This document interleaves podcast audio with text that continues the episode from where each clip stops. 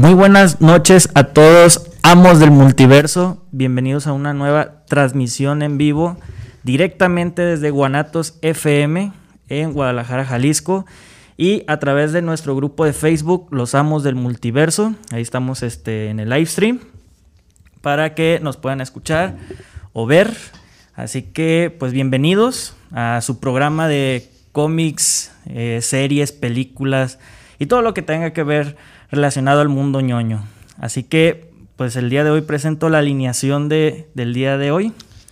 ¿Qué onda? ¿Qué onda a todos? De este lado está Josué Martínez. Un saludo a todos. Ahora sí que perdonen las dos semanas que estuvimos ahí desconectados.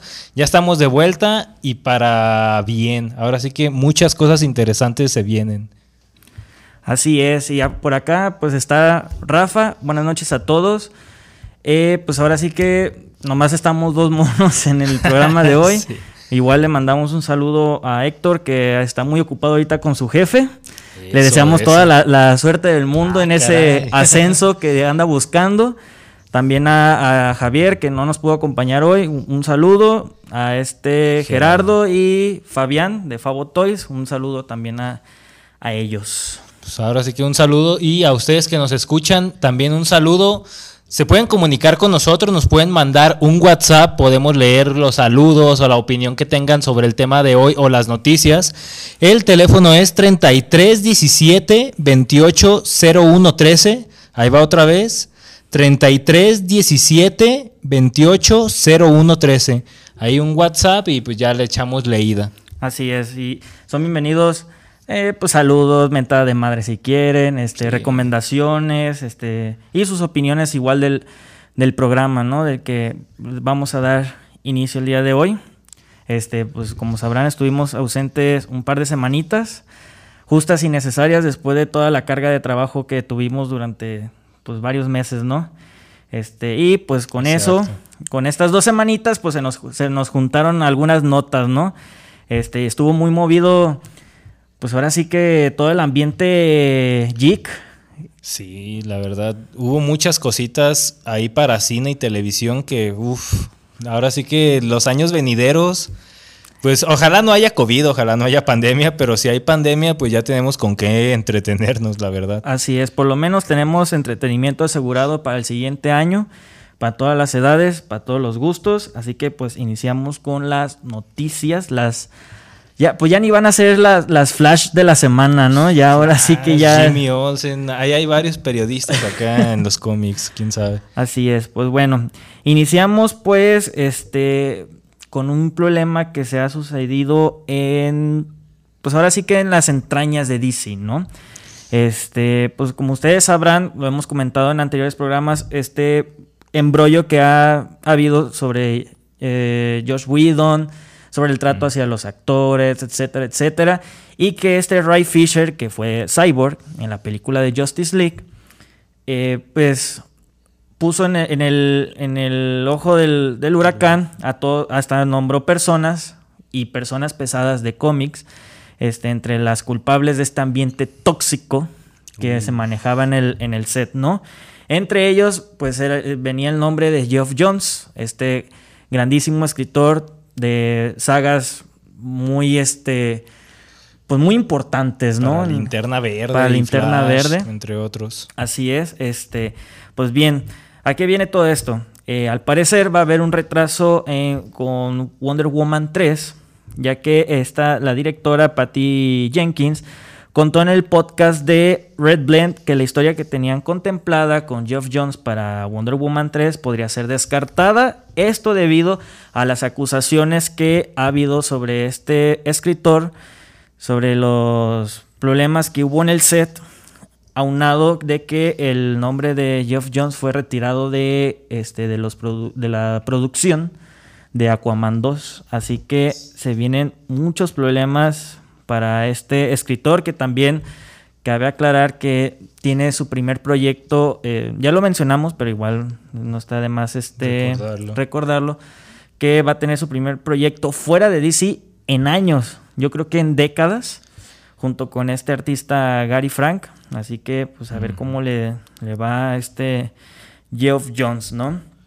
Sí, ya varios añitos escribiendo duro y dale ahí en DC y en puestos operativos, pues ya. Era, era obvio que casi casi le iban a sacar hasta problemas debajo de las piedras y pues bueno, ahora sí que coincidió o ya era algo planeado, quién sabe, pues ya veremos en siguientes semanas. Así es, pues a ver cómo, cómo se soluciona todo este, este conflicto que pues ya lleva varias semanas y que, y que hace poquito este Warner hizo un comunicado en el que ya se juntaron pruebas, se hizo las investigaciones correspondientes y que próximamente iban a mencionar este pues el ¿qué podría decir? el resultado de esta investigación. Este, pero pues de ahí más no, mencionaron nada, ¿no? Pues bueno, ahora nos vamos como un, un plato fuerte, que sí tiene tela de dónde cortar. Fue el Disney Investors Day hace ya un par de semanas, en donde este, pues ahora sí que era una especie de convención virtual para inversionistas de la marca Disney, Disney Enterprises, Disney Corporation, este, en el que explicaban sus futuros proyectos tanto en Marvel, Star Wars, Pixar, ESPN, eh, e National, Fox, o sea, pues ahora sí que todas las cadenas que, que, está este, en su posesión Disney, ¿no? Pero aquí nos vamos a enfocar plenamente en dos, este, muy, pues donde tiene de dónde hacer historia. Dos franquicias muy buenas. Para 20 años, y así lo veo muy bajita la mano, ¿no? En primer lugar, pues está este Star Wars, que de repente fue así de que soltaron bombas, que no, bueno, ¿eh? No, un montón de historias, series, películas pues bueno, ahora sí que Disney Plus es la cadena de streaming de todo este conglomerado de franquicias. Entonces, pues tenían que meterle cosas, la verdad. Y pues hace semanas decíamos aquí en el programa que Disney Plus pues apelaba mucho a la nostalgia, a contenido ya existente que ya habíamos visto pues bueno, en lo personal a mí me dio una bofetada en la cara y me dijo, pues toma como 30 series nuevas y 40 películas nuevas para que te entretengas casi casi. Y lo mejor de todo es que todas estas series eh, y películas que van a salir en el universo de Star Wars están de la mano de David Filoni y de John Favreau, que son los responsables plenamente del show de ahorita de Mandalorian, que Curiosamente, de esta serie se van a desprender eh, cuatro miniseries que están, pues ahora sí que ligadas al Mandalorian, pero que van a llevar su propia historia, ¿no? Entre ellas es la de Ahsoka Kano, la que muchos fans, después de ver el episodio 5, eh, me parece, del Mandalorian, quedaron encantados. Además de que era un cast que muchos de los fans, si no es que todos lo pedían, que era Rosario Dawson. Así que tenemos Ahsoka Tano, la serie. Tenemos este, The Rangers of the New Republic. Esta serie, no he mencionado muy bien este, de, qué, de qué va a tratar, este, pero al parecer tiene que ver algo con estos em, como policías intergalácticos que, vimos en el episodio 4 del Mandalorian, en donde pues, siguen a, la, a la Riser Crest de, de Mando y que ahí con sus X-Wings y todo. Este, así que yo creo que va a tratar algo sobre de eso. Y que va a estar justo al mando de Dave Filoni, creo, ¿no? Esta Así de Rangers of, the Republic, of the New Republic. The New Republic. Ah, ok, New Republic. Así que, este, pues ahora sí que esa parte del, del, Mandalorian, pues tienen de dónde, de dónde extraerle, pues jugo, ¿no? Sobre todo si, si siguen llevando esta increíble, pues camino, ¿no? Que, llevan con, con Mandalorian este, así que, pues tenemos el Rangers of the New Republic. Tenemos también, eh, hoy se confirmó, bueno, no se confirmó hoy, pero en el final de temporada de Mandalorian, pues resulta que se estrena serie de Boba Fett.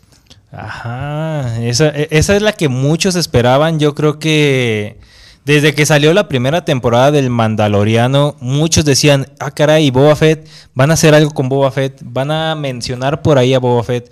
Entonces, pues, más que mención, hasta le van a hacer una temporada ahí completa.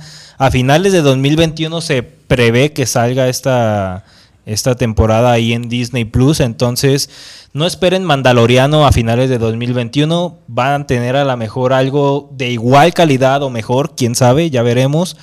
En el libro de Boba Fett, pues ya confirmada para finales de 2021 ahí en Disney Plus. Pues una noticia buena entre una mala, ¿no? Porque también Mandalorian, pues lo más seguro es que no vaya a llegar el siguiente año, así que nos vamos a quedar con las ganas de saber qué va a pasar con Mando y esos cabos sueltos que dejaron ahí durante la temporada, que vamos a mencionar un, este, un adelanto, vamos a hablar completamente el Mandalorian, posiblemente el siguiente episodio, así que a los que estén interesados en esta serie, que no se escuchen. ¿eh? Échenselo, sí, la siguiente semana muy posiblemente, o ya veremos ahí, vamos a hacer como un consenso para ver si no hay como que tanto spoiler, pero ojalá que no, para ya echarnos a lo mejor ese tópico, porque la verdad el Mandaloriano, entre memes y entre comentarios ahí en redes, yo creo que todos nos hemos quemado un spoiler si es que no la hemos terminado. Entonces, pues vale la pena por ahí que le echemos un, capítulo completo. Yo creo que sí da fácil. Eh, así es. Bueno, eh, siguiendo con Star Wars, este, se mencionaron otros proyectos. Eh, Taika Waititi va a dirigir una película que se llama A Droid Story. Este, lo más seguro que sea sobre el personaje que interpretó en la temporada 1 de Mandalorian, que es el IG-88. Así que, que fue el personaje que interpretó y que dirigió Taika Waititi en la primera temporada. Lo más seguro es que sea este, sobre ese personaje. Se mencionó también The Bad Batch que va a tener, ya mandaron un adelanto que tiene más o menos la animación como Star Wars Rebels o como este The Clone Wars. Así que se espera cosas muy muy importantes de esa serie. Se dio pues no ni bueno, se dio como un sneak peek de esta serie de Andor, protagonizada por nuestro queridísimo mexicano Diego Luna. Diego Luna, un saludo, nos está escuchando. Si nos está escuchando, por favor, sácanos como dobles, como lo que sea, pero queremos vivir Star Wars. Tú lo estás viviendo, nosotros lo queremos vivir también, ¿no? Así es, amigo. este, así que va a tener su propia serie. Al parecer va a ser una miniserie. No sabemos muy bien. Ahorita se sigue este, grabando desde Inglaterra, me parece, Escocia, un, lugar de allá. Así que también se espera el siguiente año que llegue a la plataforma de Disney Plus. Va, va, a haber una película que se llama The Rock Squadron que va a ser dirigida por la mismísima Patty, Jenkins. Esa, esa, noticia me sorprendió. La verdad, yo sí pensé que Patty Jenkins iba a durar casada con Warner mucho tiempo. No pensé que por ahí se fuera a salir a, pues ahora sí que al bando contrario o a la casa de enfrente.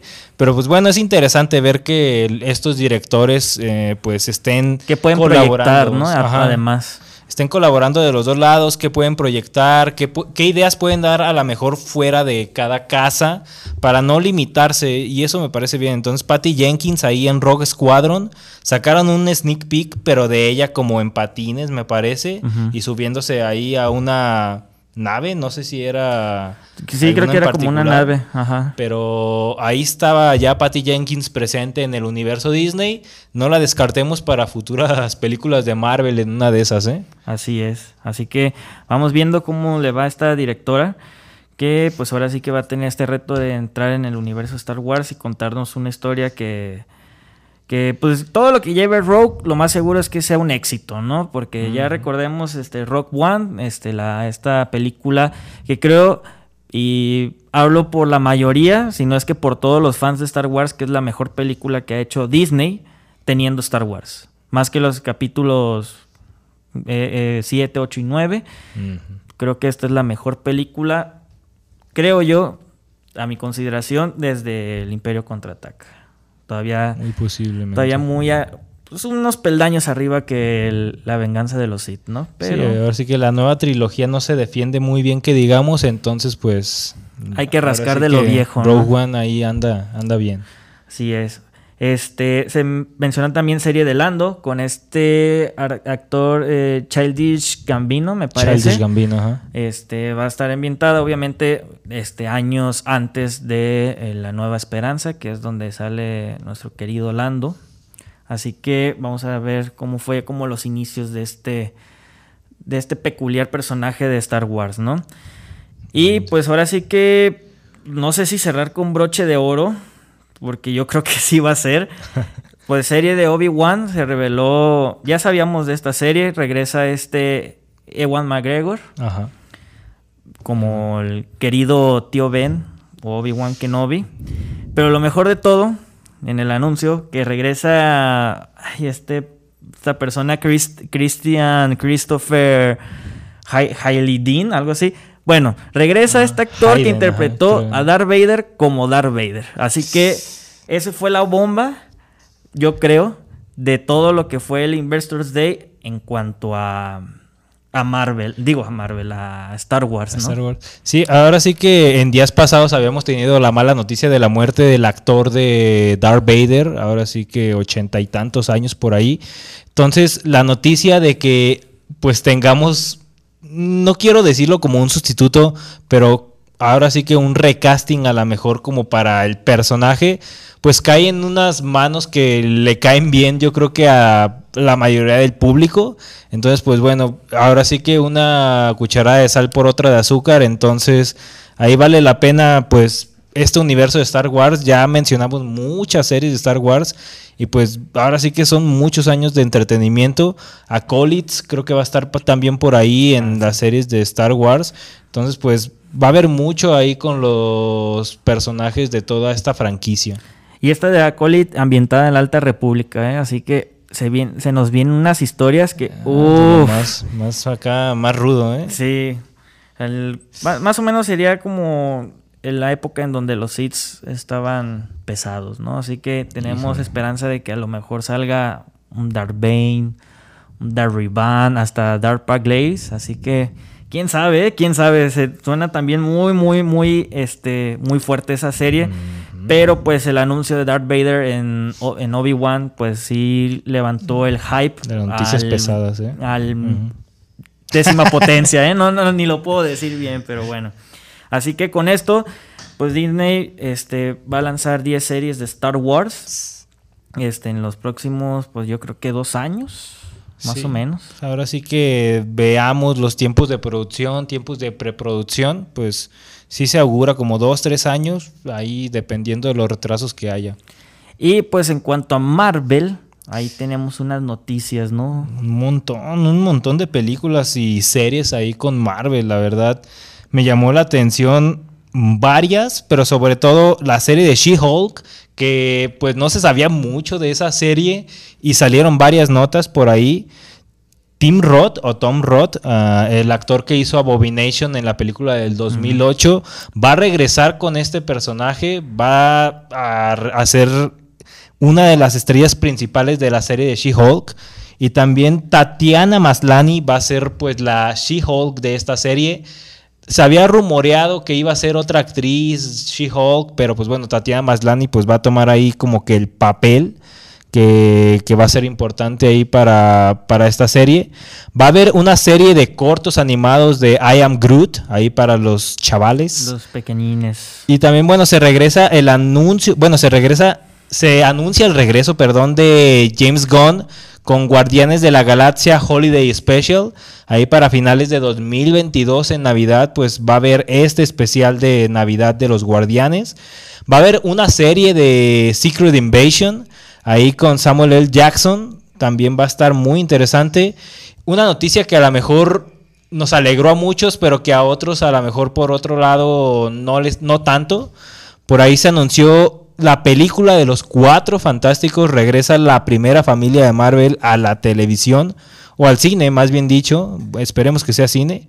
Y pues la mala noticia es que va a ser dirigida por Jim Watts. Ahora sí que este director que a lo mejor no ha gustado mucho por el tratamiento que le dio a Spider-Man hace algunos años. Entonces pues ya veremos ahí qué tal le va. Una serie que sorprendió y de la que no se esperaba nada era Ironheart. Incluso se presentó a la actriz que va a protagon- protagonizar esta serie. Ahora sí que Riri Williams va a saltar a la pantalla chica ahí en Disney Plus. Va a estar interesante esa, esa serie de Ironheart. Pues los que compraron el cómic o los cómics en años recientes de Ironheart, pues ahí guárdenlo en una de esas, pues hasta sube de valor. Así es. Así que se nos vienen cosas también interesantes de, de Marvel, ¿eh? Sí, y pues por ejemplo, también ahí Ant-Man anunciaron ahí que el nombre de la tercera película va a ser Quantumania. Mm, va a salir Casey Lang con un ahí un rol, un cambio de rol en cuanto a personaje. Y también va a salir Kang, el Conquistador. Los que han leído un poco a, cómics o han leído incluso a los Avengers de Jason Aaron hace poco, Kang el Conquistador, pues ahí va a tener que ver con un poco de viajes del tiempo, viajes a lo mejor cuánticos, lo que sugiere el nombre de la película, pero pues ya veremos a ver si se mantiene como esta calidad de media a buena en que han caído las películas de Ant-Man. Y que no le hagan un chiste, ¿no? Porque Kang se merece un, respeto, pues es, es, como dijo este, ay, este, el actor de, de las, de las dos de Spider-Man que es, es una amenaza a nivel Avenger, ¿no? Ah, bueno, sí, la verdad, es, es una amenaza para un equipo tal cual. Ahora sí que verlo en una película de Ant-Man, pues ya veremos a ver qué tal. Recordemos que Ant-Man, pues ya es Ant-Man and the Wasp. Entonces, pues van a ser dos contra uno, pero qué, qué villano. ¿eh? uno, ¿no? También. uno. Y pues ahí también varias confirmaciones también Hubo en Moon Knight, va a haber serie de Moon Knight, ahora sí que el Batman blanco de Marvel, el Batman lunar, va a estar interesante esa serie, la verdad van a abordar un poco los mental issues de este protagonista de, varios cómics, ahora sí que desde los 80s a la actualidad por ahí Doug Munch, eh, que, lo, que lo creó, pues debe estar orgulloso que por fin salte su personaje ahí a la fama. Y sí. Y pues bueno, también va a salir una serie de Armor Wars. Se supone que la va a protagonizar War Machine, este personaje que ha salido ya en las películas de, de Avengers, Civil War, etc. Y pues bueno, se anunció esa serie también. Y por fin se sabe qué personaje va a ser Christian Bale en la cuarta película de Thor. Ahora sí que Love and Thunder va a ser un villanazo, pero villanazo. Se va a llamar Gore, el carnicero de los dioses, que sin duda es una de las sagas más importantes de la década pasada o de la década que está muriendo, ahí como lo quieran ver ustedes. Entonces, pues, qué mejor que este proyecto caiga en manos también de Taika Waititi va a tener a, Christian Bell como Gore, el villano. Entonces, pues también se anunció que Sif va a regresar a esta cuarta entrega. Y pues bueno, el martillo se supone, se supone que va a estar en manos de Jane Foster. Así es. Y pues ahí creo que no lo mencionaste, pero lo de la serie de Hawkeye. Que también ahí mostraron unos adelantos y pues se confirmó hasta el cast que iba a estar esta su hija, ¿no? Ya como arquera y todo. Kate Bishop, ¿no? Creo que Kate Bishop, ahí Hayley Stenfield, ahora sí que se había rumoreado mucho que iba a ser ella la que iba a protagonizar esta serie. Va a estar ahí y se habla que Tony Dalton, este actor pues de ascendencia mexicana, va a estar ahí como el tutor o el que enseñó a, a Hawkeye algunas de sus habilidades, el tan conocido Swordsman. Entonces, pues va a estar interesante también esta serie de, de Hawkeye que está anunciada para el próximo año. Y pues se dio un pequeño teasercito ahí de, de WandaVision que estrena ya en menos de un mes, el 15 de enero. Y se anunció en Doctor Strange, va a haber uno que otro regreso de personajes. Va a estar por ahí América Chávez, que es un personaje también reciente, ahí con el símbolo de, tipo Capitán América, pero no a la vez, pero es de reciente creación, tiene máximo unos 4 o 5 años este personaje, entonces pues va a estar interesante. Tiene como 4 o 5 años que tiene famita en los cómics, pero fue creado como desde 2011 en el Vengeance número 1. Entonces, pues va a estar interesante esa serie también de. Perdón, esa película de Doctor Strange en, la, en el número 2. Entonces, pues a ver qué tal nos va en los siguientes años. Así es. Y pues también que mostraron este un teaser un poquito más alargado de los What If de Marvel, esta serie animada que va a tratar como su nombre habla, este, y que toma la pues, relación ¿no? con, con, esta serie o saga de cómics que hablan de un futuro alternativo en donde tal vez este Spider-Man se casó con la gata negra en lugar de con Mary Jane que a lo mejor que el mismo Spider-Man absorbió los poderes de cósmicos y que se volvió el Capitán Universo, etcétera, etcétera, ¿no? Y aquí pues mostraron un, teaser donde básicamente está Peggy Carter, este, se convierte como en la Capitana América, este, hay un teaser ahí por de Marvel Zombies con este Bucky y el Capitán América zombificado. Así que también ahí se vienen estos cortos animados muy, muy importantes y que a los que han seguido esta como pues saga o publicación, por así decirlo, pues van a, van a estar esperando, ¿no? Para ver qué sorpresa nos dan. Así que, pues a ver qué tal, ¿no?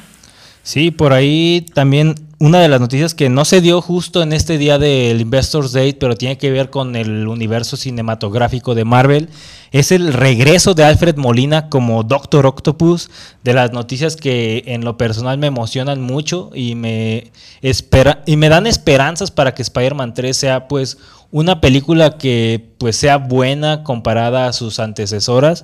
Entonces pues va a estar interesante esta, este regreso. Y pues bueno, por ahí no sé si haya algo más del Investors Day. Pues ahora sí que del Investors Day hay mucha tela de dónde cortar. Este, ahora nomás nos enfocamos en Star Wars y, Marvel.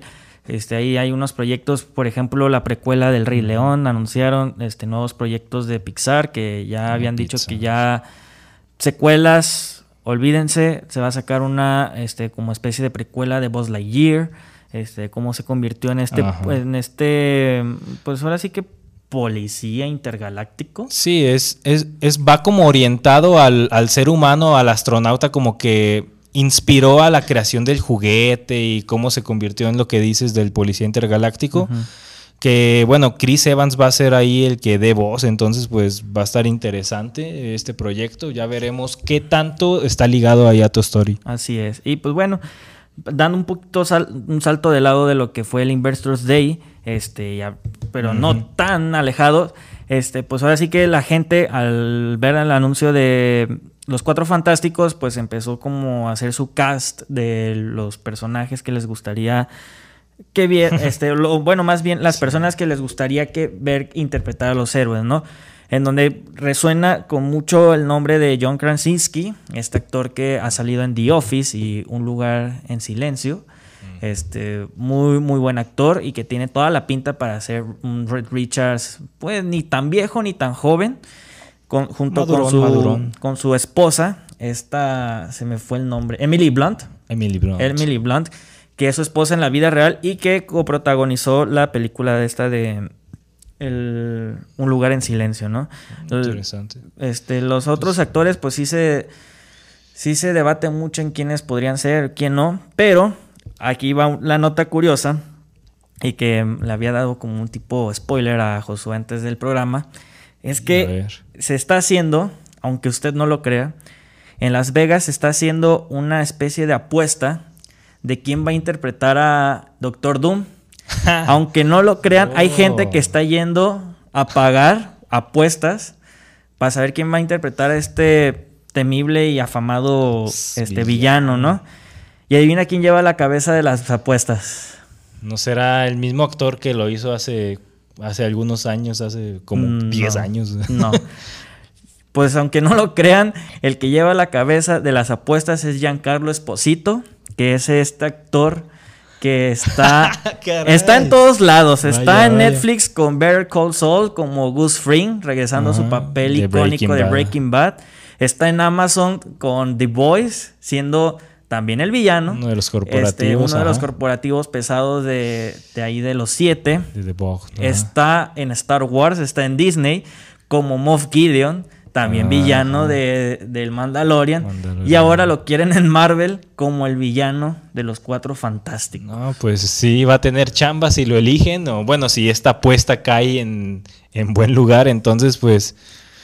Pues ahora que lo dices, no, no lo vería con malos ojos, ¿eh? A lo mejor un poco viejo comparado a, a John Krasinski, en caso de que también lo eligieran. Pero pues no lo vería con malos ojos si ponen a un actor que más o menos se caiga en edad con él, en, con Reed Richards. Sí, muchos lo quieren como contemporáneo a Reed, ¿no? Y por la edad de Krasinski y este Giancarlo, pues sí es algo, pues una brecha algo larga, ¿no? Pareciera. Pero pues la verdad es que el, el actor ya ha dado, ya sabemos cómo es el potencial del actor y que siempre lo ponen en papeles de villanos porque hasta salió como villano en la franquicia esta de Far Cry en el capítulo, mm. en, el, en el videojuego 5 de la franquicia también salió como villano, así que ya ha estado Pues está en Amazon, está en Netflix, está en Disney, estuvo en videojuegos y ahorita ya en Marvel, así que... Le falta HBO y listo. Le falta HBO y pues vámonos recio, ¿no? así que pues quién sabe cómo le vaya. Este, yendo un poquito también de la mano de Star Wars, pues murió el actor Jeremy Bullocks, que fue el primer este, Boba Fett en la ah, primera trilogía. Pues la persona nunca se vio el, rostro y, la persona que ahorita está interpretando, perdón, bueno, pongámoslo así, ¿no? Que pues fue este, este actor, Jeremy Bullock, muy querido entre el fandom de Star Wars, porque sobre todo su personaje tuvo un hype muy, muy elevado en su tiempo y que pues mucha gente buscaba los juguetes de este, este cazarrecompensas este, muy afamado en la pues en el universo de Star Wars, ¿no? Así que pues se nos fueron dos de Star Wars este en poco tiempo, ¿eh? Sí, y de la primera trilogía, así que pues esperemos que nuestro look siga todavía unos años más, ¿no? Sí, ahí ahí sin spoilers con Mandaloriano, pero sí esperemos que siga ahí. Ahora brincando un poquito a cómics, este DC presenta Infinite Frontier y Crime Syndicate. El, eh, pues este Infinity Frontier es el nuevo estatus de los principales equipos de héroes. Luego del evento de Future State, ya reveló portadas, ya reveló hasta el logo. Así que qué tal, qué tal nos va. Y con este del Crime Syndicate es una miniserie de seis partes que contará el nuevo origen del sindicato del crimen tras los cambios que habrá en el multiverso de DC una vez que haya concluido el evento de Death Metal, este evento que trae Scott Snyder con Greg Capullo. Ideas muy bizarras, pero bueno, a lo mejor ahorita lo tocamos en este un momento. Y pues que también van a tocar ahí, este, van a hacer una especie de juego con las personalidades de los, este, de los afamados a Liga de la Injusticia, ¿no? Y este, y siguiendo con este ritmo de cómics, este, se anunció un nuevo equipo creativo de Superman y Action Comics, en donde el escritor Philip K. Johnson y el artista Philip Hester se hacen cargo de estos títulos a partir de marzo. Se me hace como interesante que les den los dos títulos de Superman a, los escritores. Ahora sí que pasó con Bendis, ahora pasa con Philip K. Johnson. Entonces, pues, interesante que puedan manejar estos dos, estos dos títulos y que no pasen Batman. Pues ahí sí hay equipos creativos diferentes, pero pues bueno. a ver, a ver, qué, tal. Sí, a ver qué tal le va a este equipo creativo. Yo personalmente no he leído nada de Philip K. Johnson. Así que vamos viendo, vamos dándole el, pues más mal, más algo malo que Bendis no creo que vaya a suceder, ¿verdad? Pero pues también en el título de Superman ha sufrido ahí de catástrofes desde la inauguración de los nuevos 52, a ver qué tal le va. Pues sí, y un poco de noticias ahí de DC Comics también en cómics, en publicaciones. Bueno, Future State, como ya lo dijo Rafa, pues va a pasar el siguiente año, enero, febrero. Se van a suspender las series actuales de DC Comics para estar publicando estos números de Future State, que va a ser como una especie de evento que pues va a quedar o va a abarcar esos dos ah, meses. Y a consecuencia de, esa, de ese evento, pues además de Infinite Frontier, va a estar también una nueva serie del Joker que pues la va a escribir James Tinion y la va a dibujar Gillen March. Ahora sí que artistazo Gillen March, la verdad ya ha dibujado algunos cómics recientes de Batman. Y bueno, portadazas ni se diga. Justice League la va a ser, va a ser tomada por Brian Bendis y David Márquez. Ahí interesante a ver qué tal le va a Brian Bendis con este equipo de la Justice League, que había caído en un bache grandecito después de que Snyder la soltó. Snyder hizo un trabajo bueno ahí en, de 2019 hacia atrás.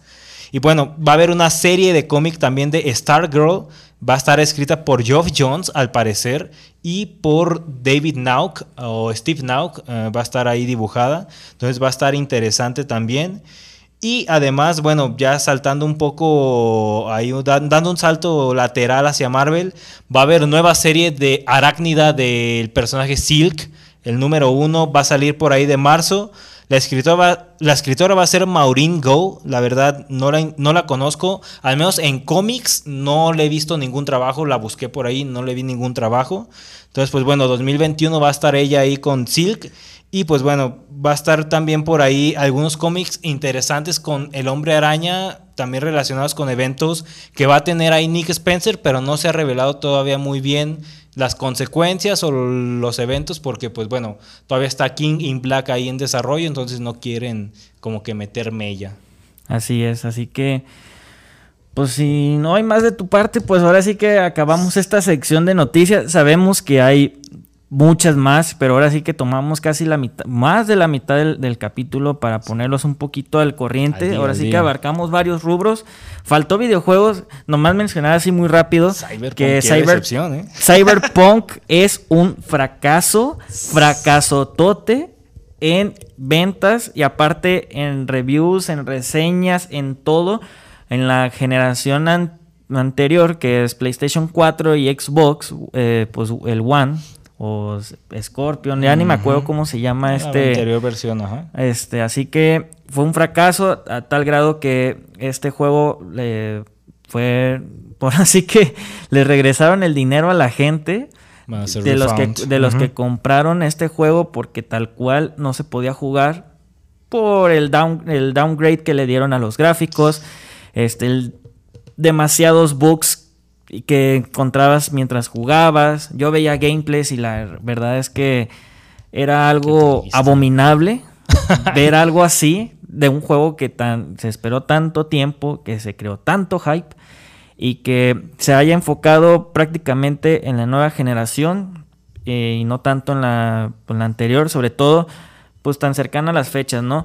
Hubiera entendido un poco el hecho de que se hubiera retrasado y lo hubieran hecho mejor para evitar todo esto, pero pues se ve que lo hicieron para rápido, para poderlo sacar casi a la par de las consolas nuevas, vender lo que tuvieran que vender y ya después como olvidarse, ¿no? Pero pues bueno, qué lástima porque se veía que pintaba un juego, ¿no? ¿no? Y sobre todo porque trae a nuestro amo y señor, Padre Todopoderoso, Creador del cielo y la tierra, Kenny Reeves no, se, no se, escuchó, pero me persiné. por ahí. Era, un juego muy esperado y que aparte ya había tenido retrasos. Entonces, la verdad, el hype lo ponía casi, casi antes de que saliera como uno de los juegos que iba a terminar en el top 5 incluso. Y pues bueno, la verdad, pues sí salió un juego a lo mejor incompleto con algunas fallas pero que yo creo que escuchaba por ahí a, bueno, a más expertos en el tema que decían que seguramente en un año entre parches y upgrades, pues a lo mejor ya va a estar bien. Entonces, muchos consideran a lo mejor precipitado el pedir el refund, el dinero de regreso, porque pues bueno, vas a tener las actualizaciones y pues tarde o temprano pues ya vas a tener como que el juego completo o el juego como debe de ser, pero se entiende, se entiende que a lo mejor por la decepción si quieras como, ¿sabes qué? Pues mejor regrésame el dinero y te lo compro ya cuando lo acabes o lo termines bien. Sí, porque comprar algo hecho pedazos y que poco a pues poco mejor te lo vayan así como arreglando, pues la verdad es que no. Y por mi parte, pues yo no tengo la generación nueva aún, pero pues sí, con todo este montón de reseñas y los videoclips que he visto, pues la verdad ni se antoja ya, ¿verdad? Pero bueno. En fin. Y pues bueno, antes de pasar al tema, mandar unos saludos a personas que nos escribieron. Por ahí está Roberto Aguilera, saludos, escucha el programa desde la Ciudad de México, un saludo por allá que andan un poco malones ahí con sus semáforos. Ahí nos va a caer también aquí en Guadalajara nosotros. Saludos a los amos. únicos. Saludos a los amos presentes y a los ausentes. Y pues ahora sí que no hay que perder la huella del mandaloriano. Es correcto. Pues es correcto, la verdad. Ahora sí que los que vamos apenas a contratar Disney Plus, pues a guacharnos la completa una y otra vez. y pues también manda saludos Luis Fernando Gutiérrez ahí al WhatsApp. Saludos por el programa, una felicitación por el espacio que están manejando amigos de los ambos del multiverso. No, pues un saludo y gracias ahí por escribirnos. Ahora sí que aquí estamos para echar lectura de lo que nos manden. El teléfono es 3317 280113. Así es. Y pues acá en el, en el live stream de los amos del multiverso, un saludo a Soje Superior, que es correcto, aquí hay puro malandrín, así que trucha morro, ¿eh? Cuando vengas por acá. Este, un saludo a Armando Romero. Y a Daniela Cristóbal, que todas las semanas nos apoya. Eso. Un beso, grandote. Ah, mira. Hasta fans ya. Hasta fans. Pues mía sí hay, pero, pero también de todos, ¿no? No se preocupen. Así que, pues bueno, pues ahora sí que pues vamos dándole al, al, tema principal, ¿no? A lo que veníamos a hablar. Exactamente. El tema principal que pues en cuanto a cómics este año estuvo pues regular son en lo que a mí respecta y en lo que yo leo. Ahora sí que pues lo que ustedes lean a lo mejor puede ser lo mejor para ustedes si se respeta. E incluso lo que yo lea a lo mejor no lo leen ustedes, lo que ustedes leen a lo mejor no lo leo yo. Entonces llegar como que a una conclusión de un top 10, un top 5 en cómics es algo difícil. Podemos concordar en algunas, pero pues hay cómics que la verdad muchos ni conocemos cuando nos lo mencionan. Entonces pues ahora sí que nadie es como experto o lector totalmente de todos los cómics, ni nadie los ha leído todos, ni nadie los va a leer todos. Entonces, son como meras sugerencias o lo que hemos visto por ahí del mercado de cómics. Y que el gusto es subjetivo, ¿no? O sea, así como menciona Josué, lo que a mí me gusta puede que no le guste a él o que ni lo haya leído.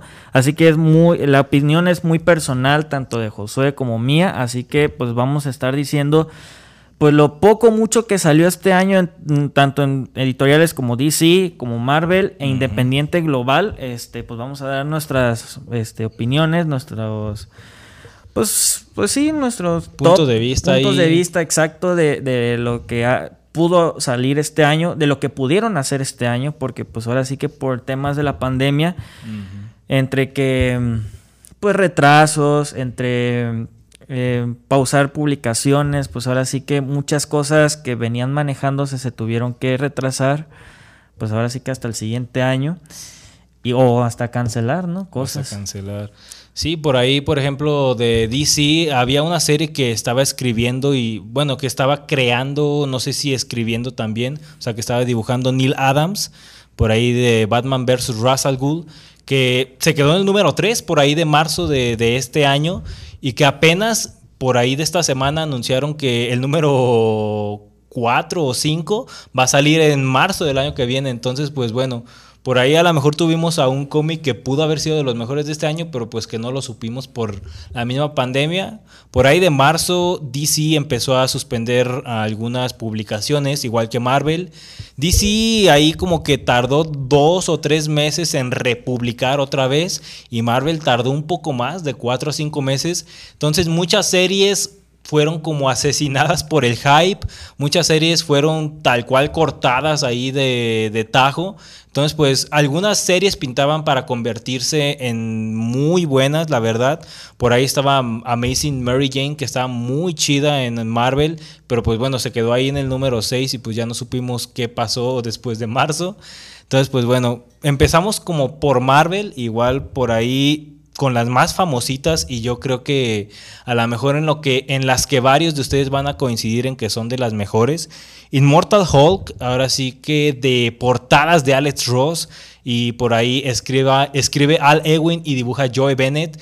La verdad, ya tiene un par de años, pues, también desde que se empezó a publicar, pero pues bueno, este año no es excepción. Por ahí, en la encuesta que hicimos en el grupo de Facebook de los Amos del Multiverso, resultó como la más votada esta de Immortal Hulk, que pues la verdad, yo lo que le he leído, no voy al día, va muy bien, la verdad es un poco sombría para lo que nos tenía acostumbrados el personaje. Sí, y que de hecho el año pasado cuando hicimos también el conteo de lo mejor del 2019, todos estuvimos de acuerdo que Immortal Hulk fue lo mejor.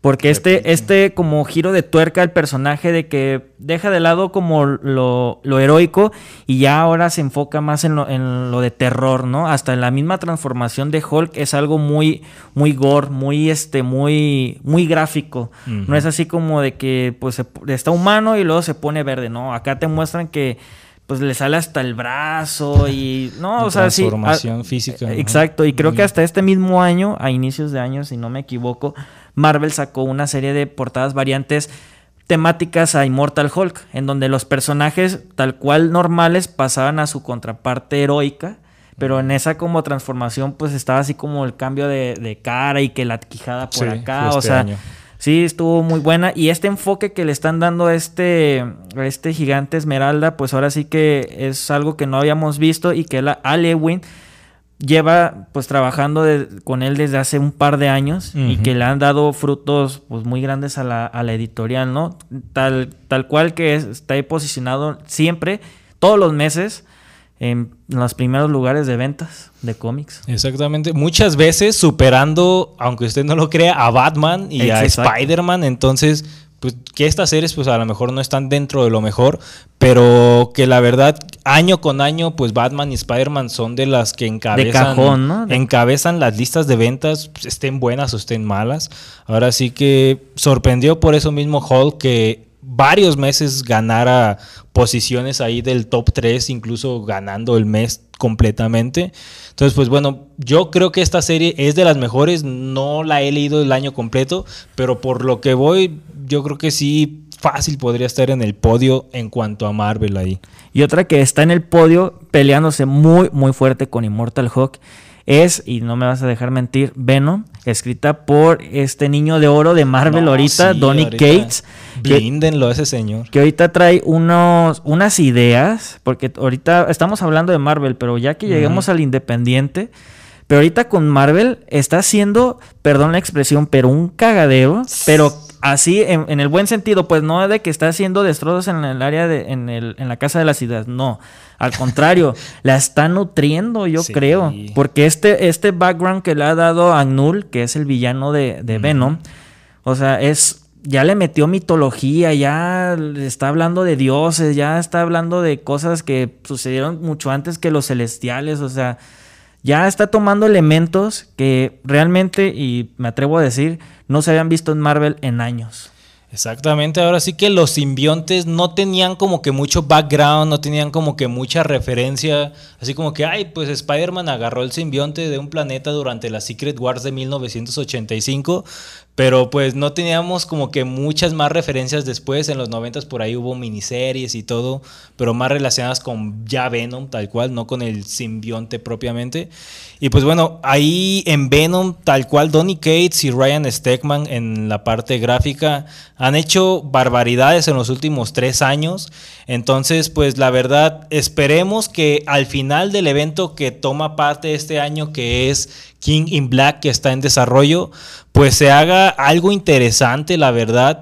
Espero que no, que no le corten las alas a Donny Cates como Absolute Carnage a finales del 2019 y que lo dejen terminar el evento de una manera increíble ahí con... Sublime, ¿no? y que se, merece, se merece. Y que este evento se recuerde durante años y no sea uno más del montón un caso muy este que lo veo y que puede replicarse es como Secret, Secret Wars del 2014.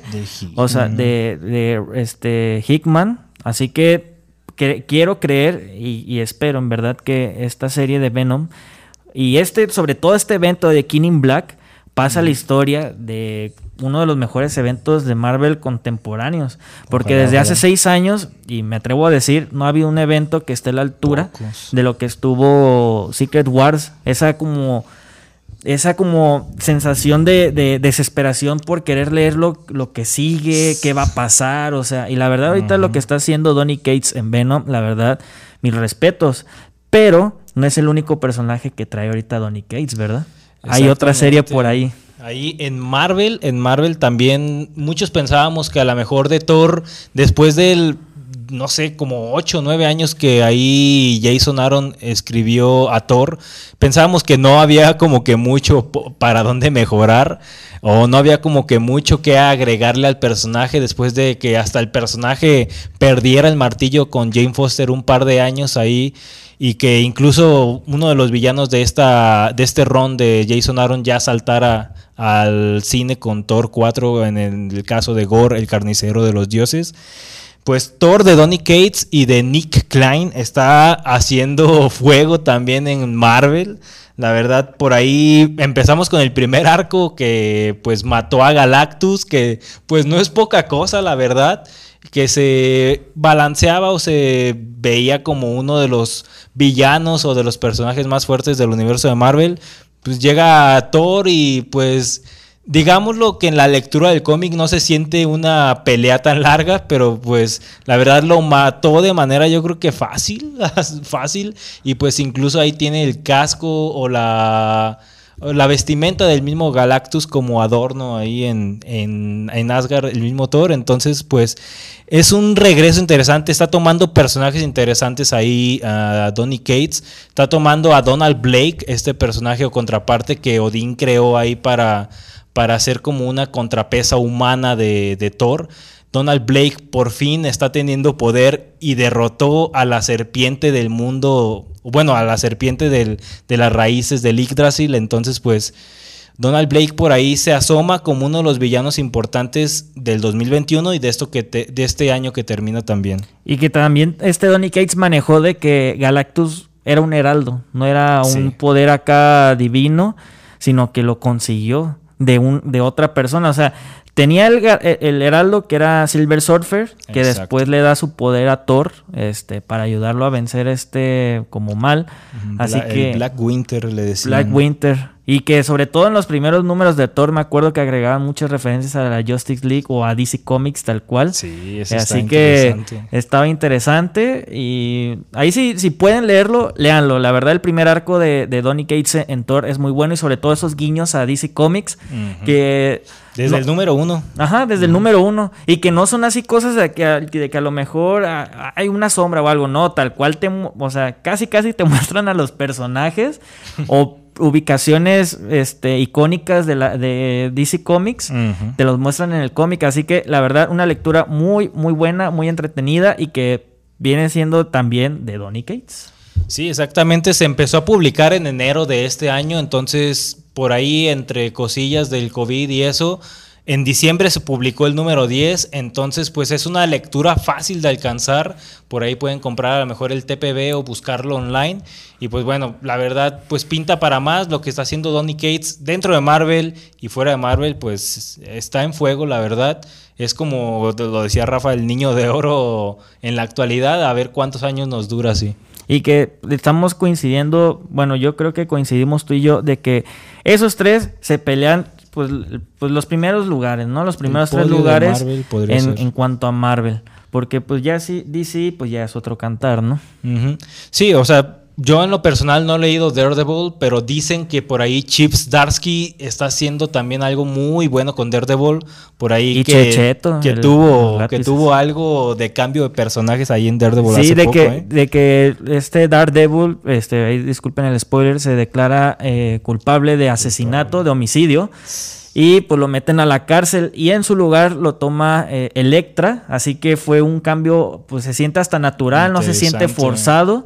Así que estas ideas que le está dando Chip y Checheto al, personaje de Daredevil, este, esperemos que continúen porque también el, año pasado me parece publicaron el The Man Without Fear que manejaban acá como que a lo mejor se moría Daredevil o algo así. Así que han manejado cosas muy interesantes en este personaje, muy querido por todos los fanáticos de Marvel y de los cómics en general.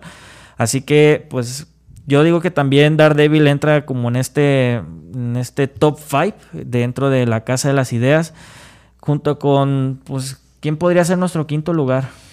Quisiera poner a Spider-Man o Amazing Spider-Man, pero pues desgraciadamente no ha estado a la altura, la verdad, de lo que yo creía que era Nick Spencer y todo lo que había hecho con Secret Empire y cosillas ahí con el Capitán América.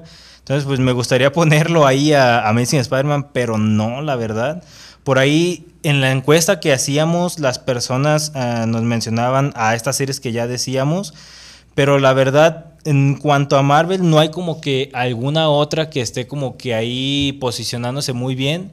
En Avengers hubo algo interesante con Moon Knight y pues peleando contra todos los Avengers. Por ahí podría colarse a lo mejor al top 5, pero pues ha sido un año a lo mejor secón en cuanto a Marvel. De no ser por Thor, Daredevil, eh, Venom y Mortal Hulk, a lo mejor otras series a lo mejor no han estado como que sonando tan recio, pero pues bueno, igual si ustedes han estado leyendo, leyendo perdón, algo de Marvel que esté interesante, pues ahí avísenos. Ahí cuéntenos. Y pues ahora brincando, creo yo que a la DC Comics, a la, ¿cómo se llama? Distinguida competencia. Este, ah, pues ahora sí que, pues no, no, no, me atrevo a decir que no hay mucho de dónde contar o de dónde decir que DC tuvo algo sobresaliente este año. Sí lo tuvo, me parece yo, parece a mi humilde opinión, que sí lo hubo con Diseased, de acá esta serie de Tom Taylor y Bruno Redondo, en donde nos contaban acá una especie de virus en donde los, eh, pues los superhéroes se convertían acá en una especie de Marvel Zombies, para que me... para darles acá como una idea, ¿no? Que más bien es como la ecuación antivida, lo que realmente es, o sea, convierte a los superhéroes en una máquina de matar este, cegadas por su, por, su hambre, ¿no? De, querer matar, cositas así. Así que eh, DC le ha dado la, oportunidad a Tom Taylor de contar esta historia, que ya lleva pues ya más de un año con ella y que ha llevado en tanto en cómic impreso como en digital con este esta eh, Hope and Words L Words N este esta serie eh, semanal que sale de como de 12 páginas más o menos que nos cuentan ahí un poquito, que extiende un poquito la historia de Diseased. Este año salió la segunda parte de, uh así que... Planet de Dead Planet, así que y que siguen con la temática de las portadas variantes temáticas de, películas, así muy que buenas. demasiado, eh, creo que es lo mm. mejor, yo creo que hasta mejor que la historia eso, eh. Sí, la verdad, este ahora sí que ahí haciendo como un paréntesis, yo creo que este año Marvel se ha destacado, destacado perdón, en la escritura y DC se ha destacado en el en el lado gráfico, entonces la verdad, DC ah, en el lado gráfico está muy bien, la verdad. Tom Taylor, esta es de las pocas historias que tiene buena escritura y que tiene además arte muy bueno. La verdad, Trevor Hairsine ha estado muy bien. Bruno Redondo ha estado matándola también. Entonces, pues, la verdad, DC ha sido de las pocas de DC que me ha gustado. Y pues bueno, ahorita estoy leyendo un poco más de DC que de, de Marvel. Entonces, pues la verdad, cabe destacar que en Marvel hay más calidad de momento en cuanto a escritura. DC es de las pocas que se salva. Tom Taylor ha sido muy bueno con estos como universos que no forman alternativos, parte exactamente alternativos que no forman parte como de la línea canon o de la línea principal. Ya lo había demostrado con los cinco o seis años que lleva de Injustice. Entonces, pues, gustará o no, pero pues ha sido muy bueno su tratamiento pocas expectativas hay de estas series, a lo mejor alternativas, pero por lo mismo que hay pocas expectativas, pues terminan a lo mejor sorprendiendo más. Así es. Y que también hay que recordar que Tom Taylor estuvo en Amazing Spider-Man, me parece, un tiempo. Ah, duró un tiempo en Friendly, Friendly, Neighborhood, de Spider-Man y la verdad hizo muy bien las cosas, pocos números, pero muy buenos. Y fíjate que Tom Taylor ahorita es de los pocos escritores que lo pones en cualquier serie y, te lo levanta, ¿eh? Porque ahorita también este, trae eh, o traía el Suicide Squad. Mm. Este, así que también levantó el, número y que hay que recordar, haciendo un poquito de historia, que Tom Taylor se hizo cargo de Tierra 2 cuando inició The New 52. Hace mm. ya un poquito más de, yo creo que 10 años, casi. Bueno, sí, 10. 10 años de, de, los nuevos 52 y que mantuvo hay que aclarar, mantuvo la serie a un ritmo así alto, pero cañón, ¿eh? Cañón de, y hasta se podría decir que era la mejor serie de los nuevos 52 hasta cuando sale, porque cuando sale se cae muy feo. Sí, tristemente por ahí. Y que bueno, Tom Taylor va a tomar Nightwing y pues ya por los paneles que han mostrado y el perrito que va a salir en Nightwing, al parecer ya va a haber algo de hype por parte del público ahí que le gusta este personaje Dick Grayson. Y, te deseó algo de la Liga de la Justicia, ¿eh? A ver qué, qué pues nos, nos muestra. qué hace el buen, el buen Tom Taylor. En cuanto a Batman, yo creo que pues ya el hecho de que bueno, James Tinian haya tomado el título a inicios de este año, en el número 89 por ahí, después de Tom King, ya es una mejora grande. Entonces, la verdad, lento pero seguro ha estado como que haciendo cosas buenas ahí James Tinion ha estado de, regular a, bueno con su Joker War y con sus personajes que está metiendo un poco más en este rediseño de Gotham.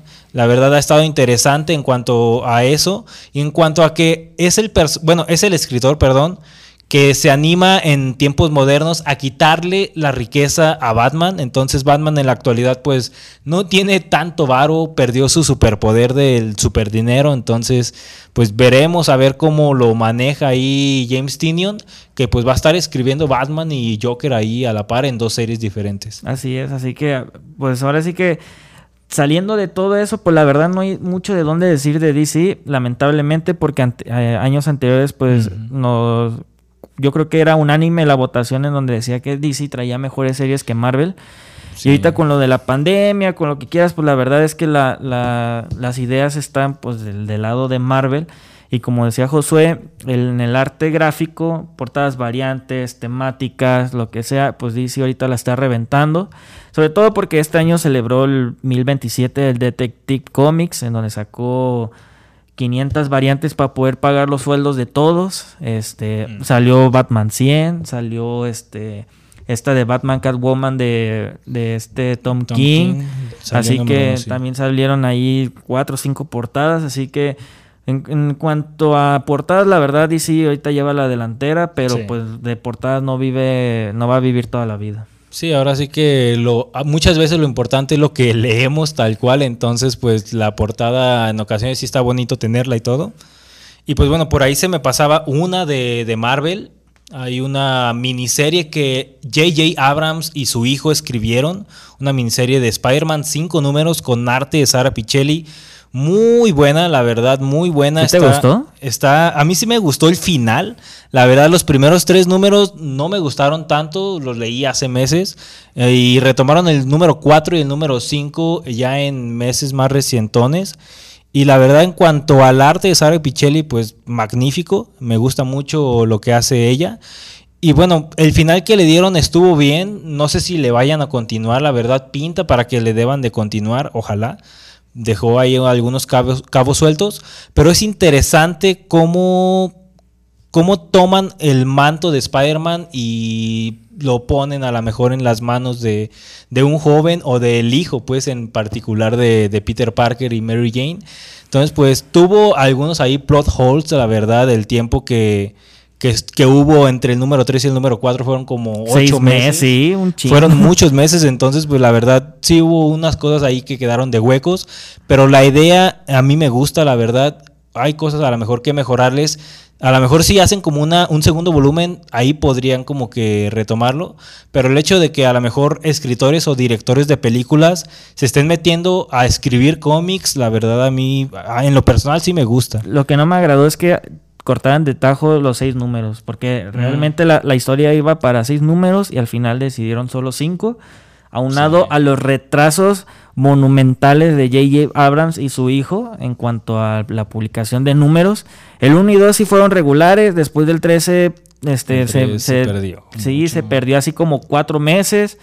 Luego el 4 salió como ocho meses después. El 5, el 5 salió todavía como cuatro meses después. O sea, no fue periódico y la verdad, entre que pierdes el hype y pues, realmente, siendo sincero, no me gustó mucho la historia.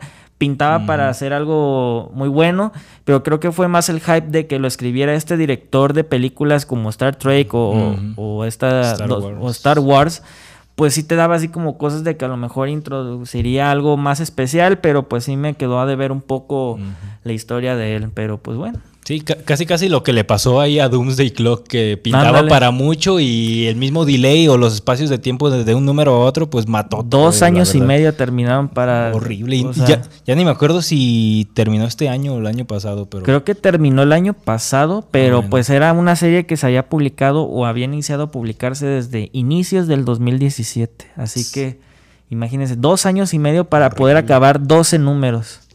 Y menos mal que la acabaron, ¿verdad? Está feo. Y la, verdad, por ahí, en cuanto a independientes, eh, yo estoy leyendo una que se llama Red Mother. Termina en el número 12 por ahí del mes que viene. Está muy buena. Escribe Jeremy Hound, que escribe cómics como The Beauty, que también es de Image Comics. Este de Red Mother, perdón, es de Boom Studios. Entonces, es un cómic muy bueno. En el apartado gráfico está Danny Luker con paneles que parecen como portada de cómic, tal cual cada panel es como si fuera una portada de cómic diferente. Entonces la verdad está muy bien, a pesar de que cada panel parezca un cover de cómic. Hay buena, hay narrativa gráfica también, buen dinamismo entre paneles. Entonces, pues la verdad, es una de las series que, pues bueno, va a ser una maxi serie tal cual. Van a ser 12 números, se las recomiendo mucho que la lean. Es de lo que está fuera del mundo de los superhéroes. No todo cómic es puro superhéroe, entonces es de, lo cómic, es de los cómics que yo les recomiendo del 2020 en lo particular, la verdad, en cuanto a independiente. Yo lo que les recomiendo de independiente es Something is Healing the Children, ah, también de James Tinian. Muy bueno. He leído, yo creo que dos números, me parece, pero qué, qué, qué pedazo de cómic, ¿eh? La verdad. Sí, la, la verdad, James Tinian es como Donny Cates está haciendo cosas buenas en las dos principales casas de las ideas o fuera de ellas también. Entonces, pues también ahí esa serie está muy buena de Something is Killing the Children. Y pues bueno, Donny Cates, ya hablábamos de él en Marvel ahí con, con Thor, y, Venom. Donny Cates está iniciando crossover, van apenas dos números, va a seguir el tercer número mañana. El uno sold out, ¿eh? No, el uno, aparte, la verdad, portadazas, la verdad, el arte está muy chido de Job Show. Portadas, eh, no, no, no, lo puedo creer. Está muy bueno, la verdad. Apenas van dos números y ya lo estamos mencionando. Y, el hype está al tope eh, de esa serie. Yo no lo pude ¿eh? conseguir, lamentablemente, pero, lo he estado leyendo acá por internet, online, y la verdad es que, qué pena, o sea, no sé de dónde saca este tipo tantas ideas, ¿eh? Y tan, tan locas. Ahorita sí está, la verdad, sacando no sé de dónde, como tú dices. Y pues este cómic más que nada es como un mundo utópico en el que los héroes están, peleando lejos de una ciudad, están peleando en un domo, ahora sí que para causar los menores daños posibles a los humanos. Entonces pues por ahí se escapa una, una niña de este domo de personajes de cómics y pues bueno, hay un odio a, los, a las tiendas de cómics, hay un odio a los que leen cómics, hay un odio de sobremanera a los personajes de cómics que forman parte del mundo real. Entonces, pues bueno, va a estar interesante. Y por ahí mandaban un mensaje ahí al WhatsApp de Ana María Hernández, de que, bueno, nos manda saludos y felicitaciones por el espacio. Nos pregunta dónde podemos conseguir los cómics recientes. Pues bueno, es justamente el espacio que nos da como entrada ahí al buen Paco con los cómics, compa cómics. El Buen Pa Comics tiene cómics en español recientes o publicados. La verdad, en cuanto se publican aquí en México, él ya los tiene ahí en su puesto, en su negocio. Está ubicado en Avenida Juárez, aquí en Guadalajara casi esquina con la calle Colón, afuerita de la estación de Plaza Universidad, ahí en ese andador que, da, que va a dar a la Plaza Universidad, está el buen Pa Comics, con cómics recientes de editoriales de Marvel, editoriales de DC. Tiene cómics muy buenos, ya sea actuales o incluso de otros años. Entonces, pues bueno, vayan ahí con el Buen Pa Comics, le pueden mandar un mensajito a su página de Facebook, tiene ahí como para manejar suscripciones, para que les pregunte existencias o que les diga como qué cómics sí hay, qué cómics les puede apartar. Por ejemplo, esta semana salió Iron Man 2020, el número 4 ahí de Marvel. De DC salió esta serie que me parece está escribiendo Morrison, que es Green Lantern Black Stars, el número 2. Me parece que nada más son dos números de esta pues mini miniserie que forma parte ahí de lo que escribió ahí junto a, Liam Sharp, ¿no? Son, tres. Ah, son tres, van a ser ahí. Entonces, pues ahí esténse pendientes con el Buen Pa Comics. De seguro ahí tiene el uno también por ahí. Y pues le pueden hasta pedir apartado el número 3 ahorita que vayan a comprar el número 2. Y pues bueno, Marvel también tiene novelas gráficas. Le llegó hace poco de la colección Salvat, que es como una enciclopedia para su biblioteca hogareña. Wolverine Honor, ahí también de Len Wayne y Frank Miller. De lo que ha hecho Frank Miller en Marvel, pues es de digno respeto con Daredevil y Wolverine. Entonces, pues vale la pena ahí de Marvel Salvat. Y por si no lo quieren acá como que leer puro superhéroe y todo, están los mitos nórdicos de Thor y el paladín de los gigantes. Ahora sí que si leyeron la mitología nórdica de Neil Gaiman, pues esto es un complemento muy bueno, la verdad.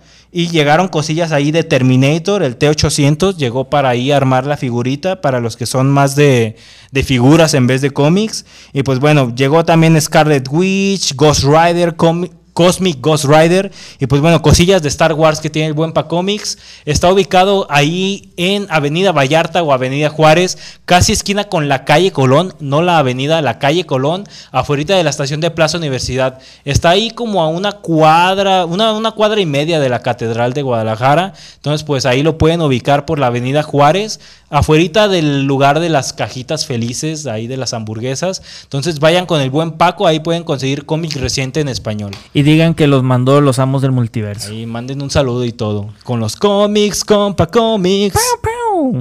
Pues hay un saludo a Ana Rosa, ahí está la, la referencia. Ya, bueno, ya si quieres cómic en inglés, pues ahora sí que dependiendo de dónde nos Ajá. estés hablando, este, no sé si manejen a lo mejor ahí por ahí una tienda de cómics este, en inglés. Aquí en, en, en Guadalajara nomás hay una, así que es nuestro único abastecimiento de cómics en inglés aquí en la ciudad.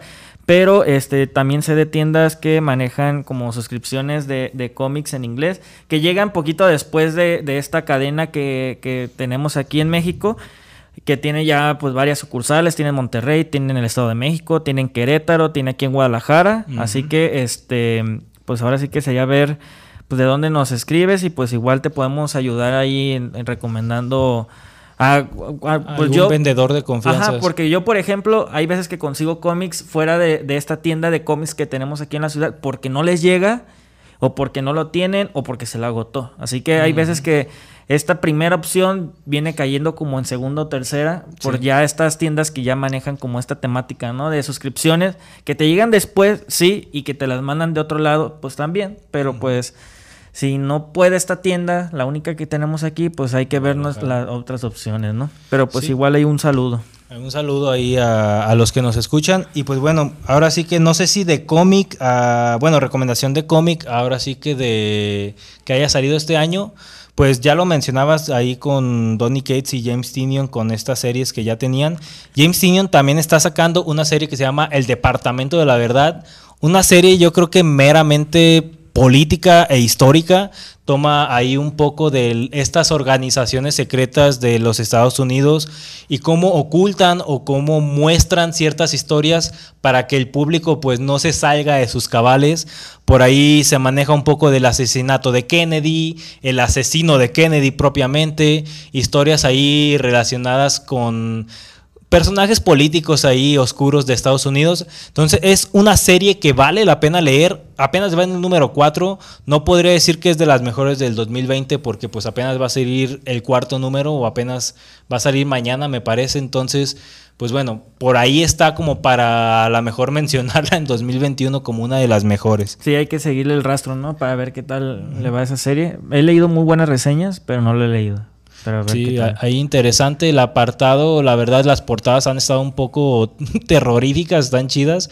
Y pues bueno, es otro de los cómics que se sale de este mundo de los superhéroes y que nos muestra a lo mejor otras opciones como para estar leyendo pues algo gráfico y chido. Y también antes de que se me olvide mencionar que también se está publicando American Gods de Neil Gaiman a través del sello de Dark Horse con portadas de David Mack siguiendo esta como adaptación a cómic de este su novela de mitos nórdicos, así que bueno, no, no. Ajá, sí, a- no- no- aparte, aparte hay otra serie que se llama. Norse Mythology, Sí. que también lo están publicando en cómic. Pero esta serie de American Gods eh, fue primero un libro, luego fue serie y ahorita está haciendo cómic. Así que esas dos series de Neil Gaiman, que también muy presente en estas publicaciones pues independientes, Dark Horse. Dar- en Dark Horse, este, con eh, Norse Mythology y este, pues American Gods. Sí, esa de Norse Mythology yo la he estado leyendo, lleva tres números y la verdad ha estado muy buena. Si leyeron el libro de Norse Mythology, les va a gustar. Eh, ahora sí que gráficamente Jerry Ordway por ahí colaboró en el primer número. Mike Mignola por ahí tiene Sí. una mini historia también. Entonces, pues es de las series que yo creo que en 2021 también vamos a estar hablando como que es de las mejores. Aunque sea una historia a la mejor ya existente, es una buena adaptación a cómic. Entonces, pues bueno, gráficamente la verdad también tiene un respaldo muy bueno.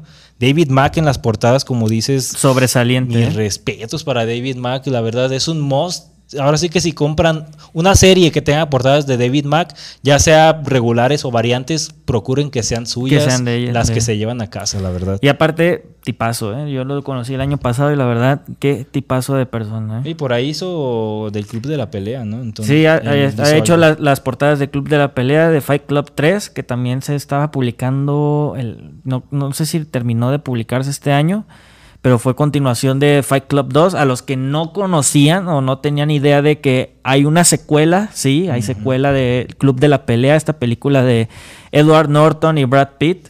Este, hay secuela en cómic, para quien le interese. Este, ahorita ya se está, o se terminó de publicar la secuela de las secuelas, ya se terminó de publicar Fight Club 3, y que aparte David Mack estuvo haciendo portadas variantes para Action Comics y Superman cuando entró Bendis, así que creo que mucho del éxito que tuvo al inicio Superman fue por, por este artista en sus portadas variantes. Mm. Y este, pues ahora sí que hablando de lo mejor de la de, de cómics y figuras y así, este, pues vamos a la mejor tienda de figuras en Guadalajara Jali- y en Jalisco. Y me atrevo a decir que hasta de México, ¿no?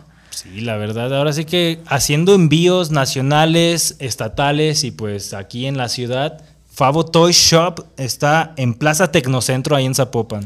Sí, en Eva Briseño número 40, local, interior local 41, ahí en el centro de Zapopan. Ahí está cerquita este, la estación del, del tren ligero eh, de la línea 3, así que no hay pretexto para ir. Ahorita no, la verdad no sé cómo vaya a estar este, la dinámica de su tienda porque pues nos van a cerrar también a nosotros, como decíamos al inicio del programa. Nos van a mandar a confinamiento poquito más de 15 días, iniciando a partir del 25 de diciembre hasta el 10 de enero. Pero pues igual si buscan alguna figura, algún Funko, algún carrito, lo que quieran, este Fabo ahí los puede, este, pues si no conseguir, pues se los inventa, se los crea. Así que mándenle un mensaje, se los repetimos, Fabo Toy Shop en el local Tecnocentro, perdón, en el, la sí, Plaza pues en la Plaza Tecnocentro, sí. Tecnocentro, en Eva Briseño número 40, local 41 en Zapopan Centro maneja, pues ahora sí que Funko, maneja NECA, maneja Diecast, maneja este Bandai. Pues ahora sí que maneja un montón de cosas, así que lo que ustedes piensen que a lo mejor no existe, a lo mejor Fabo lo tiene. Le mandamos un, un gran saludo, saludo. una- un abrazo. El fin de semana estuvo en, en- en un bazar ahí en Plaza Patria. Me tocó la suerte de ir a saludarlo. Ahí estaba también Masaki ayudándole, así que ahí este, nos echamos una charlita. Este, y qué bueno que ya todo esté yendo mejor. Le mandamos un, un saludo Bien, a un Favo Toy fuerte. Shop. Y este, pues aquí, aquí vamos a andar. Eso. Y pues bueno, también tiene cosillas de McFarlane Toys, que es como estos juguetes o estas figuras que se están poniendo de moda o están pegando con tubo en el mercado. Entonces, interesante ahí lo que tiene Favo Toys. Mándenle un mensajito ahí a la página de Facebook, Favo Toys Shop. Ahí anda el buen Fabián. y más Corona. porque ya se acerca 24, ¿eh? Y ahorita las Sí. carteras están on fire. Digo, si ya la cajetearon de que no compraron regalo para Navidad, pues queden bien aunque sea en Día de Reyes, ya. O, o- o ya si de plano no quieren quedar bien con los demás, pues queden bien consigo mismo y con, Sí, autocomplácense. Sin un albur. Quiéranse un poquito y cómprense algo de Reyes, algo de Año Nuevo, aunque sea. Si se les pasó ya Pero Navidad. pues no debe bueno. de ser un pretexto. O sea, si tú quieres comprar, compra y ya. O sea, no tiene que ser una fecha en especial. Eso sí, eso sí. Apliquen el de, pues chingue su madre y, aflojen ajá. el billete, ¿no? Sí, ahora sí que gástense el, aguinaldo en cómics con el buen Pa Comics o en figuras con el buen Favo Toys. Ahí hay opciones. Y si no, pues bueno. O con los dos. O las dos cosas ahí también. se complementar pueden. uno con la otra, ¿no? Porque las dos van de la mano. Así que, este, ahí manden un mensajito si buscan alguna figura. Así que, este, pues ahí están los datos de nuestros patrocinadores, que a los dos le mandamos un, un gran saludo. Sí. Este, y pues qué bueno que sigan con nosotros, ¿no? Exactamente, pues bueno, ya nos estamos pasando del, del tiempo, empezamos un poquito tarde y pues nos vamos un poquito tarde también. Gracias a los que nos estuvieron viendo, escuchando. El programa lo pueden escuchar en estos días venideros ahí en Spotify, lo vamos a estar subiendo junto con el programa anterior que se me pasó subir, que se nos pasó subir por ahí, el de Milo Sketch. Ya salió la novela gráfica de Milo Sketch. En ¿A dónde migran las aves? Uf. Entonces búsquenlo ahí en Facebook a Milo Sketch, se escribe con doble L Millo Sketch, para que le pregunten qué onda con esta novela gráfica. Está muy buena. La paleta de colores a mí se me hizo muy chida, Milo Sketch. Ganador del segundo premio Pinche Fortaleza que lo premiaron hace poco en la FIL virtualmente, pero lo premiaron y pues bueno, ya le darán su premio en la FIL 2021. Y ahorita hablando de, novelas, se nos pasó comentar que Andrés Navi sacó su cómic. Ah, mira, de, esas, de esas noticias. De esas noticias que, salen así. Interesante ahí. Pues, interesante, ¿verdad? Pero este, este youtuber mmm, polémico le podríamos decir este, que se da una pinta de ser fanático de cómics cuando realmente su fanatismo inició en el 2008 con Iron Man,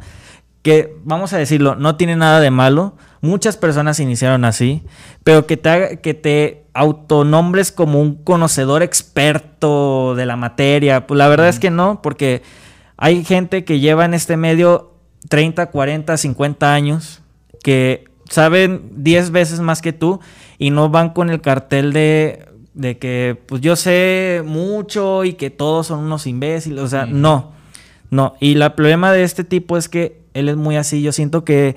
Un poco de humildad ahí, no cae de sobra, la verdad. Y que pues pinta cosas que no. Bueno, pues ya con esto, este, con este pequeño... Este, Noticias, ajá, pues este, un poquito background a su historia pues este, este, pues ni, no creo ni, ni considerarlo como influencer. Es un youtuber, tal cual es un youtuber. Pero este, pues trata mucho acerca de las películas de Marvel, etcétera, etcétera. Hoy sacó su cómic este, junto con el artista Andorra Sindoria. La verdad, muy buen artista. He visto sus trazos, la verdad, muy, muy buenos. No sé de qué trate su, su novela gráfica. La verdad, no planeo comprarla. Aparte de lo caro, está en 149 pesos. Ay, caray. Publicado por Camite. Este, lo más seguro es que vaya a llegar a todos lados y que hace, estoy casi seguro que será un éxito en ventas porque muchos niños lo siguen. Pero este, a mi consideración, yo no lo compraría. Pues bueno, ahí, ahora sí que si lo compran ustedes, ahí échenos el review, ahí nos mencionan a ver qué onda. Y pues bueno, ahora sí que como dice Rafa, pues no todos hemos leído todos los cómics del mundo, ni todos llevamos ahora sí que 40, 50 años en el medio. A todos se nos ha pasado leer algún cómic bueno, a todos se nos va a pasar leer algo que ni tengamos ganas de leer. Entonces, pues ahora sí que sentirnos o ser simplemente lo que hemos leído, no agrandarnos ni achicarnos. Entonces, ni llevar la pues, bandera de expertos. Aquí la, verdad creo que hablando por todos los que somos parte del grupo de los amos del multiverso, que sí algunos saben más que, que, que, otros, pero no llevamos la bandera de expertos. O sea, somos fanáticos de cómics, de películas, de series y que lo poco, mucho que, conocemos lo queremos transmitir a, ustedes, ¿no? Y por eso se creó este programa, por, por eso se sigue este, haciendo transmisiones de este programa porque nos gusta, porque nos encanta y así como nosotros en su momento llegamos a tener cero ideas de, la, de, lo que era el mundo de los cómics, pues ahora lo poco, mucho que conocemos se los queremos transmitir, ¿no? Y este, y esperemos que este programa, le, aparte de que les guste, pues se lleven algo más, ¿no? De que, digan, ah, eso no, ese dato no lo sabía, porque por lo regular tratamos de dar una extensión a la historia de, de, lo que estemos hablando. Este, pero sí, hablando un poquito acerca de lo de Andrés Navi, pues sí es como algo completamente muy, muy adverso a lo que a lo mejor un grupo de cómics o un, un programa de cultura geek quiere dar a, como a ¿cómo se podría decir? Como pues, dar, a, dar a entender a lo mejor esta inclusión de que cualquiera puede empezar en el medio cuando quiera. Simplemente no hay que sentirnos ni más ni menos de lo que hemos eh, conocido o leído. Entonces, ahora sí que si ha leído poco o si ha leído mucho es respetable y es bueno. Ahora sí que ya cada quien Ah, decide qué leer y pues bueno, no nos sintamos más ni nos sintamos menos por leer cierto personaje o, ciertas editoriales en particular. Y que no estamos incitando a que no lo compren. Si tienen la curiosidad de saber qué es lo que este, constituye el cómic tal cual, háganlo, sobre todo porque tiene una portada variante del artista de Archie, así que la verdad es que yo creo que por eso se elevó el precio a 149 pesos, un cómic de 48 páginas, este, la verdad sí es algo, algo carito para el formato, para lo que es, pero pues igual repetimos, no, por mi parte yo no estoy diciendo que lo no lo compren, yo no lo compraría ni lo leería ni por morbo, así que este pues su decisión está en sus manos, ¿no? Sí, ahí nos comentan luego si lo leen y todo. y ya para, para, para cerrar, este predicciones para el siguiente año de cómics. Cómics. Mira, yo creo que Thor va a seguir siendo de las potentes en Marvel. Y espero que Silk sea de las series que tenga pocas expectativas la gente y termine sorprendiendo. Y pues bueno, yo creo que en mi top 3 de Marvel de 2021, de las que más espero, o de las que sigo esperando más, eh, va a ser Hulk, Venom y Thor. Esas tres. Pues yo creo que estoy casi de acuerdo contigo. Yo siento que, espero que en verdad el barco de, de Donny Cates no se le hunda, sobre todo por, por, todo lo que está introduciendo ahorita en Marvel. Y en específico con el universo de Spider-Man, con Venom, este, así que esperemos que siga esa, esa, esa línea de que Venom es mejor que Watchmen. Esperemos que así siga. Eh, pues que Ale Wayne siga con, con Immortal Hulk, porque la verdad que pedazo de cómic. Este, los que no lo han podido leer, leanlo. Ahorita está publicando en español, así que lo pueden conseguir muy fácilmente.